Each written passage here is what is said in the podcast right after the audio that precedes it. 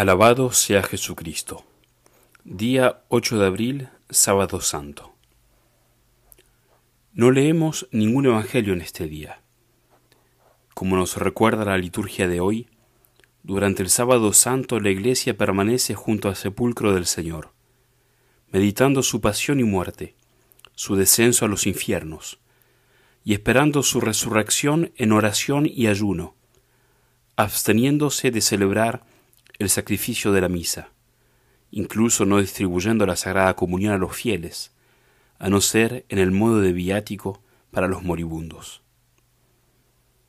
Estamos viviendo hoy el santo día del silencio, del gran silencio, del silencio de la palabra hecha carne que puso su morada entre nosotros y que estuvo envuelto durante tres días en las entrañas de la tierra, afectado por la muerte el silencio del Verbo de Dios, que no retuvo ávidamente el ser igual a Dios. En el momento de su entrada en el mundo, se despojó de sí mismo, tomando la condición de esclavo. Siendo hombre, se humilló tanto a sí mismo que, quitando la vida mortal, no retuvo tampoco ávidamente el ser tratado como hombre, despojándose de la condición de hombre, dejando de ser hombre porque no se puede decir que un cuerpo muerto es un hombre, ya que le falta el principio de la vida, que es el alma. Día de gran silencio, día de gran humildad. Jesús ha muerto. Aquel por medio de quien se hizo todo, y sin él no se hizo nada de cuanto se ha hecho, hoy está despojado de todo, está despojado de la vida humana.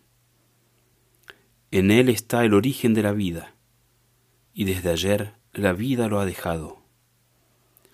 Su vida es la luz de los hombres, y la luz tiene que brillar en las tinieblas.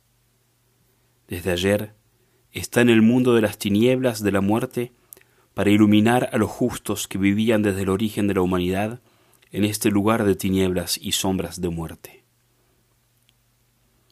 Día de gran silencio. Incluso los santos evangelios no nos hablan de estos instantes. Ayer escuchamos el Evangelio de Juan, quien finaliza simplemente diciendo tomaron el cuerpo de Jesús y lo depositaron en un sepulcro que estaba cerca. Esta noche escucharemos a San Mateo, que comienza su relato diciendo pasado el sábado. Los evangelistas guardan silencio con respecto a este tiempo. ¿Qué aconteció? ¿No lo sabían los evangelistas? ¿No les contó Jesucristo a los apóstoles lo que pasaría durante el gran día del sábado de la Pascua judía? Durante el séptimo día, día del descanso divino al final de la creación, día del paso de la esclavitud a la libertad del pueblo elegido. Jesucristo, Hijo de Dios, con su alma humana, fue a buscar a los que descansaban en el sueño de la muerte para liberarlos de la esclavitud del pecado original y hacerlos atravesar no el mar rojo, sino los infiernos, no hacia una tierra prometida, sino al paraíso de la casa del Padre.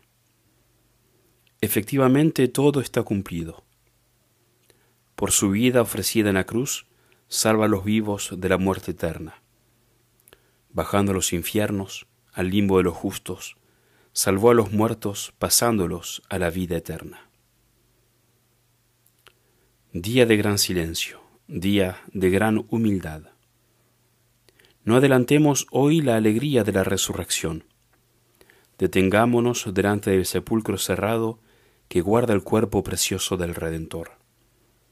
Contemplemos el abismo, el anonadamiento que acepta Jesucristo en este sábado santo. Detengámonos guardando silencio durante este gran sábado y tomemos parte espiritualmente en el descenso del Señor. Participemos en esa soledad y del silencio y oscuridad de este día santo, para que cuando llegue la noche gloriosa, reconozcamos a aquel que nos ha desatado de las ataduras de la muerte y del pecado. Que nuestra Santísima Madre interceda por nosotros, que ella nos obtenga la gracia de participar en su soledad. Durante las soledades de nuestra vida, no olvidemos la esperanza de la victoria. Al ejemplo de María, guardemos toda enseñanza divina en nuestro corazón. Ellas serán la fuente de esperanza para continuar a confiar en la fuerza de la vida que nuestro Señor nos concedió por medio de su pasión, muerte y resurrección. Ave María Purísima, sin pecado concebida.